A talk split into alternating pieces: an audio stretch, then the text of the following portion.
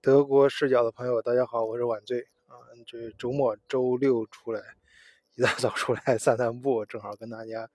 可以聊一期节目，可以听到背景声源有这个敲钟的声音，正好碰见这个教堂哎在敲钟，这个希望也是预预呃这个呃预示着和平早日到来吧。呃，晚醉的节目风格呢，就是希望呃尽可能的接地气啊。咱就是从平常的事儿、老百姓的日常生活开始聊，啊，就是德国视角吧，咱就德国老百姓吧，然后 就是屁民一个啊，啊不那个群里面有时候问这问那，咱因为我是非常害怕立什么人设的啊，就是就跟大家呃说明白，咱都是平常人啊，有很多呃语言呢，就大家随便聊聊天，别太当真啊，别太当真。上周有这么一个呃有意思的事情，呃，最近不是很多乌克兰难民到呃欧洲，特别是往西边走嘛，呃，那咱们上期节目也聊到过，说是欧德国已经放出来话了，预计今年会突破历史新高，能够可能会接近一百万，啊，那现在的数字呢，已经就统计到的数字已经有十八万了，那实际的数字肯定比这高，我相信在德国生活的听友。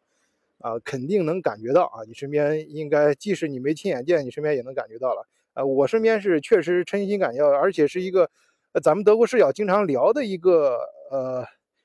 一一个线索啊，感觉就是教育这条线索啊，就是在德国上学，还我我我自己还在德国上，在德国正常的学校里面嘛，在 Gymnasium 里面，呃，已经来了两个乌克兰的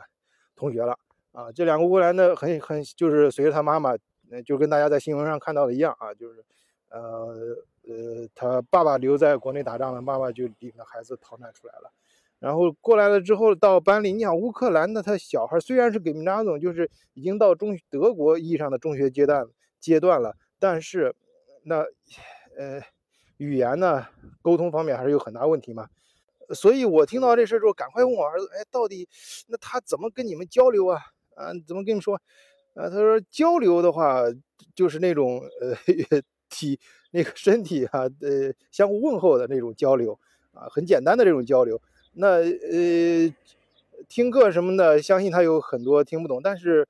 呃但是有意思的是什么呢？有意思是这个问题可以得到解决，是因为班上有三个俄罗斯的同学，哎，这三个俄罗斯的小伙伴就充当了这两个。呃，那个乌克兰的小伙伴的翻译，哎，让他们这两个俄罗斯呃来自乌克兰的啊难民的小呃小伙伴呢，尽快的融入到德国的呃这个呃生活环境里面。呃，但是我继续问呢，问问我儿子说，那他呃虽然有三个俄罗斯小伙伴，呃，他上课还是听不懂啊，怎么办？这三个俄罗斯小伙伴。跟他之间的关系处的怎么样啊？他们之间有没有什么？他说没有啊。我说至少他们看不出来。到目前为止，这过去这一个礼拜，他们相处的，大家觉得都呃平常啊，也不是说特别的怎么样，就是一就是孩子嘛，毕竟还是没就是看不出来有什么太多的额呃附加的东西，就是很就是就像一个正常的啊外面过来的一个孩子转转到他们学校，然后当地的哎。呃，跟他有这个能听懂他语言的，呃，帮他中间做一下翻译，呃，中间出一些关系，反正表面上看上去还都挺好。当然，老师也在中间肯定起一个正向的作用嘛。那他上课的内容能不能听懂呢？哎，这个德国部长，哎，不是乌克兰的教育部部长在这儿先公开讲话了。他说，哎，你我知道这个有很多这个，呃，这我们的呃乌克兰的自己的子弟啊，到你们国家去，现在暂时啊去，你可以把它理解成交换生吧，或者什么的，反正是到你家去了，这个会遇到各种问题。但是呢，我们乌克兰的教育学制相对于德国来说是更内容更多啊，更更呃更紧凑啊，呃，教育时间也更短。也就是说，我们这个孩子的这个这个知识水平是素养是更高的啊。你们德国这边教教的这个内容太少了，太太散漫了啊，所以。呃，你们要注意啊，不能这个 把我们的孩子这个学习给落下来。当然，人家作为部长嘛，对自己夸自己国家这个，呃，都可以理解。但实际状况呢，呃，我孩子的理解是这样，他们同学我说，那你们同学怎么看？他他他说，肯定呢，上课他大部分听不懂，他线下会有学，而且学校呢专门给他们安排的有融入班，哎，就是有些课他们就不不在我们这儿上，不跟大家一块上了，就是去到另外的呃这个这个我们这个城市安排的，给这些学校安排的这种融入班里面去上，就是一边儿去学习呃课文化课程知识，然后一边儿去学习语言。啊，同时以各个方面帮他融入，呃，更好的融入周围的生活。呃，当然，这这个乌克兰，它毕竟乌克兰是有自己语言的，乌克兰语跟德语还是有区别的。但是这两位乌克兰同学，他们能够听懂俄语啊，就就是我估计可能他们那个感觉就是类似于我们中国就是不同之间的方言啊，就是就是类似于，呃，南方人虽然他不会，可能不太会说东北话，但是他能听懂东北话啊，能听懂。呃，北方的方言一样，呃，反正根据我自己的经验啊，就是包括咱们也有很多听友的孩子到德国来嘛上学，我前面也采访过有些家长，这我顺便提一句啊，就有些呃呃那个呃听友留言说想让家长多说一些，有些我 确实不便在节目里面放，就有些删掉了，而有些是家长自己要要求啊，你不能有些涉及到一些信息啊，或者会指向性的东西，把它还是不要公开为好。啊，这个希望听友们能够理解。那想跟我们在德国的这些孩子的家长有更多的交流呢，欢迎加入德国视角的听友群啊，在群里面找人就行了啊。加入群方法的，每期我都会写在节目简介里面。嗯，就是从我自己身边接触到的这个小事儿啊，我相信咱们听友身身边也经经历过各种各样的小事，可以看到德国对于难民的。这种帮助呢，确实是实实在在的。首先，从咱们作为正常家长最关心的你孩子教育的问题，人家不仅安帮你安排到这个学校里面，而且是均匀分布到各个学校里面啊，不是说集中嗯对你集中管理啊，或者是对你有任何歧视的这种呃，就是呃至少从呃从这个能够就是我们能看到的啊，能已经做到最好了。啊，然后可以说我我可以说是我我感觉已经做能就是能想象到的已经做到最好了，而且给你安排融入班，考考虑到你语言生活，而且德国马上呃公布出来的政策，我相信大家在各个群里面也看到了，有的是说每个呃就是首先是按人头算，每个人啊就大人小孩就是按人头算，有一有一人算一人，每个人呃每个月发多少多少钱啊有有大家可以看到各种专业，有的说是一个人头一千欧。啊，一个月一千欧，有人说是一个月，呃，七八百欧啊什么的，反正各各个数字都有。但是我相信，就是根据，呃，前几年叙叙利亚难民是那个数字很明确，七好像是七百六十四欧元吧，反正七八百欧是肯定有的，就是按人头算啊。呃，这个这个是什么意思呢？就是，呃，首先是包吃包住啊，你吃住免费，然后还应该还包括免费的医疗啊，然后是。呃呃，还然后每个月还给你发这个生活费，而且额外的呢，我在上一期节目里面讲过，德国已经就是整个欧盟，欧盟大会啊，就对于整个欧盟都统一的政策，就是还允许你自由的打工工作。啊，就是你跟当地的人没有什么区别了，对你没有什么限制，你不仅给你生活费额外的照顾，而免呃包吃包住，还你还可以自由的去打工，你挣的钱都是你自己的，当然这中间的，呃。就是这中间的是这个这个计算方法很复杂，那有些因为有些东西同学肯定会想到，那你这我说那还不如我要知道这了，我这这在此之前到乌克兰去争取一个难民的身份，我以 难民形式到德国来生活，呃，这这多好，呃，管吃管住什么都免费，而且每个月有零花钱，然后还可以随便打工，没有什么约约约约束，呃，但实际上话肯定不是嘛，它这中间肯定有各种各样的说法。呃，但是呃，大体上啊，从方向上来讲，肯定是呃，从人道主义角度来考虑，德国我我个人认为是做的已经是非常到位了。那那有些都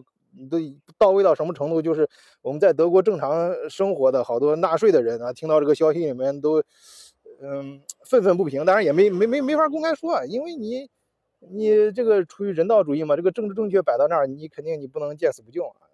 总而言之，但是这个旧的有点过分了啊，比比自己生活的 这个收入好。你其实，在德国，大家知道，在德国正常生活的人，我们前面经常听咱们德国视角节目也知道，我们就有时候就请嘉宾，有时候聊聊自己的生活。你在德国，你其实你就是作为一般的工程师的收入啊，就就就说你一个月拿到手有个两千欧元，两千欧元左右啊这样的一个收入水平，这样其实你税。你税前就有三四千了，这个工资就已经是在德国属于是，呃，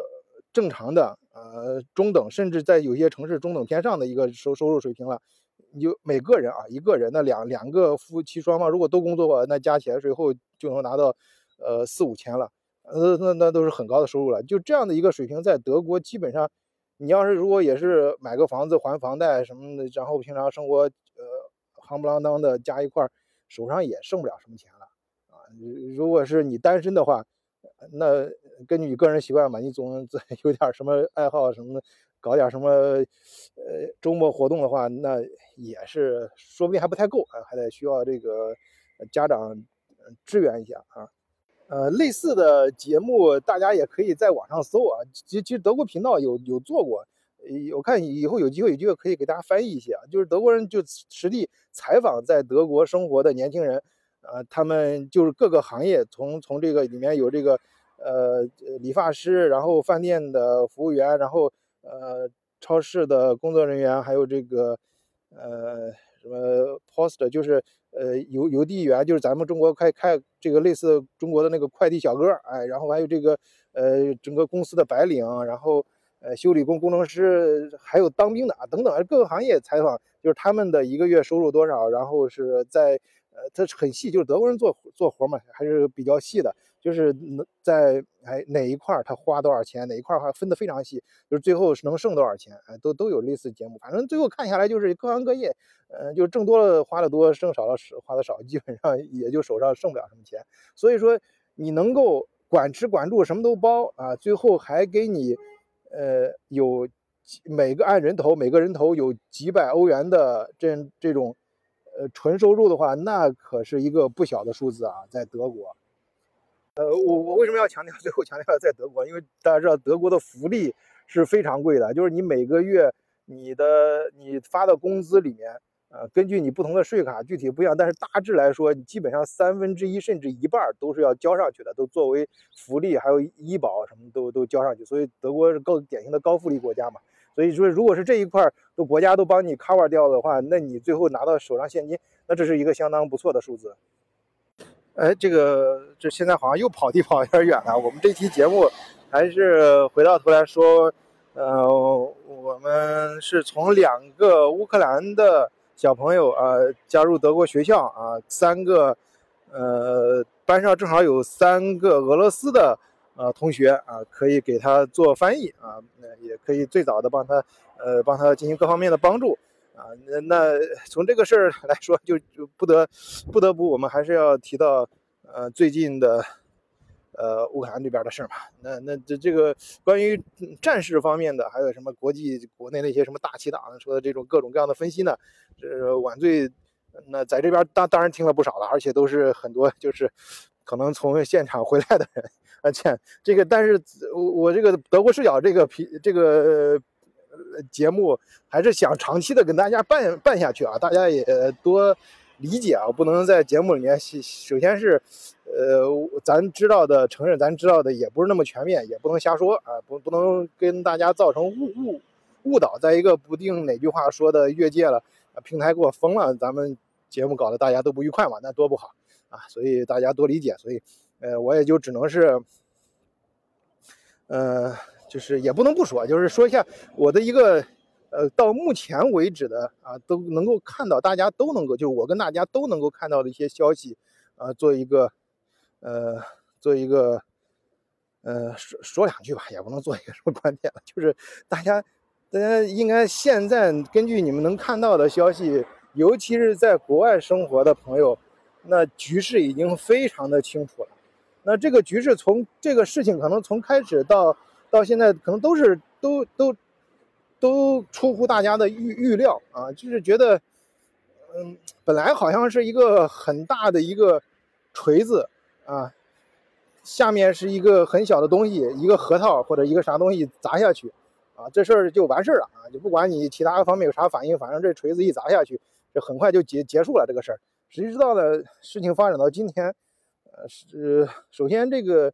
这个比较弱小的一方呢，不像大家想象的那么弱小；比较强大的一方呢，也不像大家想象的那么强大。呃，那个牵扯到的事情呢，也越来越复杂，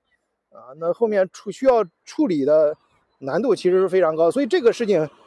呃，我在前面上两期节目里面都跟大家说过，不要我们作为普通老百姓呢，尤其是作为德国视角的听友，咱不要瞎说，就是。呃，要展示咱们常常作为德国视角的听友一定的思维水平啊，就是这个事情，它它不能够简单的喊口号，你喊口号你解决不了什么问题啊，因因为现在那个我就就是发现有些人就是不能听有些话啊，就某些人不能听某些话，就是或者是呃一一听到一一这个一旦触及到有些词儿之后，那好像脑子里面什么。那个警报就拉警呀，嗷嗷嗷的都开始叫叫叫叫起来了，各种各种那个口号，各种这个这个这个是，反正这就是把一个什么好坏先先立立到那儿，靶子立到那儿，下面就开始嗷嗷嗷的就开始叫了啊！这个这个这个不好啊不好，咱们德国视角的听都是大家要有理性，我一再强调嘛，我们嗯德国视角还是想嗯跟听友们一块儿，我们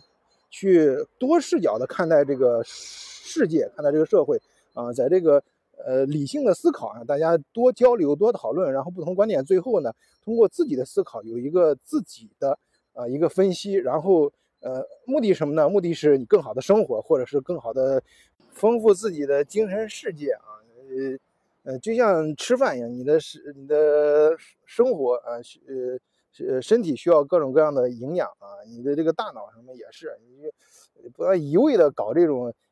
呃，高能的啊，这种这种的单向的东西，呃，多一些维生素呀，各种各样的啊调理啊，咱们中国嘛，中国的这个生存哲哲哲学就非常好嘛，呃，就是学会这个阴阳调和啊，这个吃吃什么东西呢，也别老逮逮着一个东西啊，猛猛往死里干啊，咱们到最后那个都不太好啊。什么叫呃理性的看待？什么叫咱们德国视角这种方式的思维方式呢？啊，什么叫我在节目里反复说的系统化的啊内内敛的啊呃这种自洽性的思维呢？就是你你看一个东西，它不能就是跟着表面上，尤其是那种就刚才说那个表面上看上去很强大的啊东西，哎，它它实际硬碰硬之后，看着不是那么强大，弱小的也不是那么弱，哎，这个时候就很有意思，这个时候其实就是重点的，你增加你人生智慧的时候到了。因为这是现实啊，现实教育了你，修正了你，让让你有一些想不到的东西。那这个时候就正好可以让你，呃，通过这个事情，呃，这个这个能让你的大脑，呃，有更多的一些思考和更多的一些进步嘛。这就是类似为什么你你看你去那个做健身运动的时候。啊，健身房什么的做做一些器械的时候，他给你制造的是一个反例，让你让你遇到阻力啊，你打拳击时候啪遇到什么阻力，然后你跑步的时候越跑越累啊，感感觉跟身体不不不适不舒适的时候，然后通过这种然后抗击，然后让让你身体然后逐渐调整过来，出汗啊什么的，增加更多的肌肉啊，让你然后你变得更强大。你的思想也一样，也都要通过这种不同的撞击，就是在我们德国视角里面有不同的，尤其是跟不同世界各地不同的小伙伴。有有不同的视角去看待，然后呃撞思维呃思想撞击之后，呃有更多的思考啊，这样你的思想就会越来越强大啊，这没有对错啊，我们只是在说一个呃让你变得更强，然后这从而嗯你的生活啊，你运处理你自己面临的生活的问题的时候，你的你的处理的能力也会更强嘛。那说到这儿，我其实想到一个。呃，就是这两年不知道为什么啊，那个，呃，逻辑思维好像原来是挺火的，我我我也我也都看啊，好多季不能说每期都看吧，反正跟大家一样，就是那那几年最火的时候，呃，经常看啊。但是这两年突然好像，呃，我看有些我自己没没这种感觉啊，但有些同学，呃，有些很多一些媒媒媒体就出来，呃，说嘛，说这些都是废话啊，他逻辑思维讲的那些东西，实际生活中没没啥用，你你那个，呃。就是，所以它的，呃，就是现在图书架上，就是书店里贬值最快的书，就是罗辑思维那些书。呃，其实是这样的，我我我个人觉得，就有些道理呢，呃，我还是喜欢，就是我我我这人交朋友也是喜欢交这个老朋友啊，就是这很多年的啊，不管你喜不喜欢他的观点，但是在在交朋友这样可以长期的观察一个事情，只有经过时间的考验，有些东西才能看，有些东西才能看得更更准确。就是他就一些老书啊，一些大家我不太。呃，在乎就是媒体上，就是大家对这个书的什么评价，我自己会会判断它。我有些书老书，我会呃翻过来，隔上几年之后重新看一看。嗯，就是那几天，我就突然看，就是呃关于刚才就是俄罗斯这呃俄罗斯跟乌克兰这个事儿呢，我就突然想到以前好像逻辑思维有一期在讲，呃这个巨人，啊巨巨人那个去好像是讲大卫和那个巨人吧。这个我具体的名字我记不清了啊！如果咱们呃是呃那个听友里面有知道明确的，可以在节目下方留言帮晚翠呃纠正一下啊。就是反正是呃他大致就是说这个讲到这个一个巨人，呃一个巨人啊，看上去非常凶猛，呃就是战无不胜啊，就是呃非常可怕的一个巨人去打一个。呃，犹太人的部落，但是犹太人里面大卫，然后就站出来，他就拿了一个小弹弓，然后就去就去应应战啊，大家都不敢，他说不要害怕啊，去打啊，这就是，然后整个这个老罗呢，在他的节目里面就就给大家分析了一下，就是表面上看这个巨人，实际上他是弱势的一方，他并不是强大的一方，就是你你那个看上去弱小的这个这个这个大卫呢，他其实是真正的强势，因为。你这个巨人呢，它虽然大，但它它移动非常的，呃，非常的不方便啊，动起来不方便，而且它，呃，它我不知道有 老罗是在哪儿找到的史料啊，说它实际上是个近视眼儿，还是一个反正是视力还有点问题，这个眼睛不太好使啊，这个找目标你很小的目标他找的不是很容易找到，哎，那个大卫呢就就可以到处躲躲躲来躲去啊，躲躲躲闪啊，然后呢，大卫攻击的时候呢是。所以这个大这个大力士啊，这个巨人呢，虽然他力量很大，他一传一锤砸下去，他不一定能砸砸砸到人家，人可以躲，他视力不太好，然后行动又比较缓慢啊，然后这个这个这个各种装备又比较的老旧啊，但是这个这个巨人呢，他就不是这个这个 单位，他非常虽然小呢，他移动灵活，而这个这个而且这个。他的视力比较好，看你这小东西，看你大东西就看得非常的准确了啊！呃，而且呃，就是找你的弱弱点，人家是每每发一个弹无虚发啊，每每发一个就打到你这个巨人的很致命的地方，呃，就就所以这个呃看上去非常呃非常不可战胜的啊，就是一呃这个这个很有优势的呃一方，这个大巨人大，它并不意味着强。哎，这个这个大这个大的巨人呢，他实际是是是一个弱势的。你看上去这个小的呢，他的背后有更多的力量在支持他。当然那期节目里面，嗯，他讲了很多啊，我在这也就是蜻蜓点水跟大家随便提到的，大家可以自己翻来去看。我我现在能回想起来的，呃，具体的点没那么具体了，但是我我突然觉得那期节目好像很有预见性啊，讲的讲的这个老罗讲的这个事儿啊，跟跟现在这个事儿真的很多地方。这个预言性太强了啊，比比那个印度那个小男孩还还还厉害啊！讲的真的，它不是一个，它不是简单的预测了一个结果，而是把这个过程跟中间的道理啊，为什么胜利，为什么失败，这个这个道理讲的非常的清楚啊！当然了，有些朋友可能想抬杠啊，你现在这个这个战事还在继续嘛？呃，胜负胜胜数还呃胜 这个负还很难说。啊，这个事情我就不想抬杠了啊！在在，尤其是在德国，在海外生活的朋友，能够接触到更多的一些渠道的信息的话，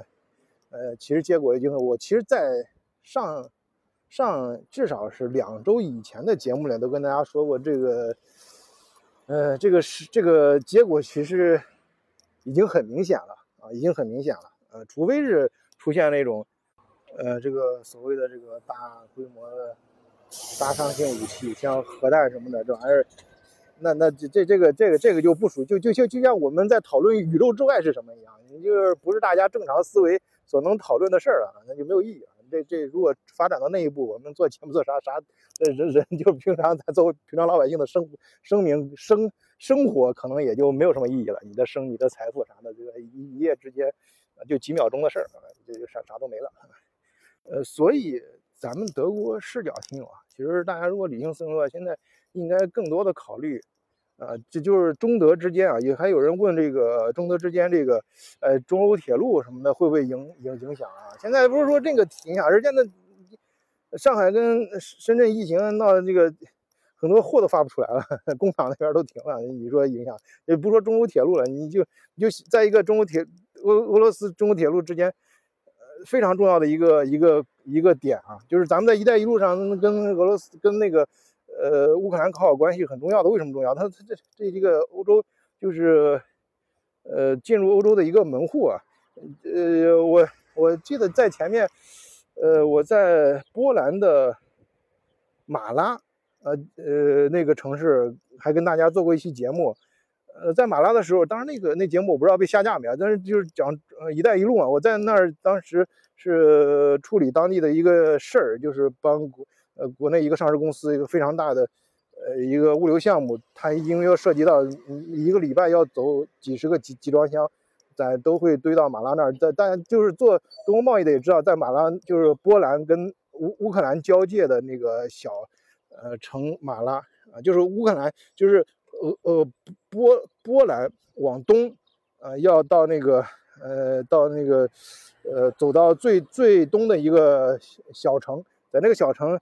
原来是那小城穷的不行啊，真的都没没啥事儿干，就只能在家种种地了。但是自从中一的一一带一路来了之后，哎，那城市活了。然后中间呃，光做光那儿场站集集装箱倒来倒去，在那儿换换集装箱，还有换换轨什么这些业务都忙得不不亦乐乎啊。包括甚至有一些那个呃汽车零部件的一些零部件组组装的一些仓库也也会设设在那儿啊。这里面更多的一些细节的呃生意上的事我就不多说了，毕竟我。给人家帮人家做做事儿，也不能透露太多东西。但是大家就是在考虑的时候，你说有没有影响？那当然有影响。这些重要的节点、重要的城市，我都去过。那你一开始打仗，现在很多仓库都改成难民营了。你说有影响没有？这都不用说了。但是关键是什么？大家我觉得要看的是什么？就是你要看到往后看一看。哎，咱们你你看的往时间维度拉的更大一点，时间尺度拉的更大一点，往后。往后这个战争，经过这个战争如果不发生，我刚才说那种灾难性的，大家都无可预测那种事情发生的，呃，马上要遇到的是一个重建。你要知道，乌克兰是欧洲第二大，就是欧洲，欧就是广义的欧洲意义上的最大的国国土面积最大的一个国家，仅次于俄罗斯。它这个为什么我看有些那个媒体上说大毛二毛的，开始没闹明明白什么，因为就。第那个国土面积来说，呃，那个俄罗斯是大毛是最最大的，第二大的就是乌克兰了。而且乌克兰本身的素质并不低啊，这个人的素质，就刚才我说教育部长说他们的教育什么水平其实很高，什么那不是空谈啊，确实，呃，当然有他自己的这个个人的主观的这个成分，但是客观上来讲，确实乌克兰那边的呃技术水平还是 OK 的啊。这这个这个如果是就是对历史，还有特别是对这个国际上一些技术。买卖技术交易交易一些技术产品的一些那个有有有有有有点概念的啊，也是知道我在说说什么事儿啊，就这个呃，所以说他们这么大的一个地方啊，又有又有比较好的一个技术基基础和和周围这个经过这一次大战之后啊，周围这种更团结更大，大家就是更愿意对他的支援和支持。以及他本国国民在这次事件之后，也大家能够感受到的那种，嗯，呃，奋发图强，自己更更愿意把事情做好的这种精神，那你说他战后重建是不是一个最大的商机？所以，我我觉得啊，咱们德国视角能听到这儿，这儿应该是个绝对的干干货了。你你现在不是要考虑他对其他生意有什么影响，你要看到的是未来的商机在哪儿。反正我现在是特别重视跟乌克兰朋友的关系啊，你他重建之后，而且在东欧，为什么很多一些原来做德国贸易的朋友啊，这个货都在东欧这些国家，呃，清关的，哎，就不在不在那个在在德国清关的话，他仓库在德国，最终目的地最大的市场也是在德国，但是他不敢在德国直接清关嘛，因为不太好整，哎，但是在东欧，哎，像乌克，尤其是以后呃乌克兰经过这次之后，肯定跟东欧更近了嘛，你俩中间每现在德就是德国的。呃德国每天都有上万人、上万乌克兰人到德国来。那你这个专家，我刚才说了，专家也预计了，今年可能会将近有一百万乌克兰人到。那这些人到德国之后，德国给他包吃包住，你甭管他，就是说有些有些人也说嘛，他可能会起到反作用，他可能可并不像，并不那么感谢德国啊，心里可能你甭说这些，但是客观上，他之后他肯定是跟乌克兰、跟欧洲这些。国家，尤其是跟修这些国家关系更紧密了。那又加上他自己刚才说的那些地理因素啊，他的地理位置还有自身的素素质，那你说他的战后重建是不是一个巨大的商机？这里面的潜力是不是很大？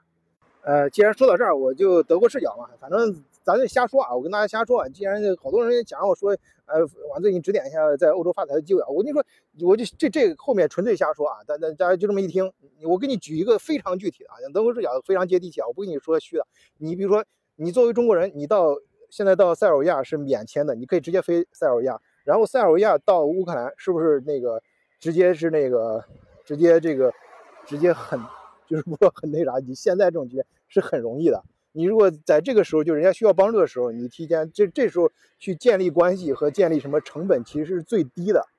哎，你你如果提前把一些关系做到位啊，然后再加上我刚才很隐晦的说的那些，为什么都在东欧情况？东欧有些事儿更好办啊，比比西欧要更更容易一些。那你战后去。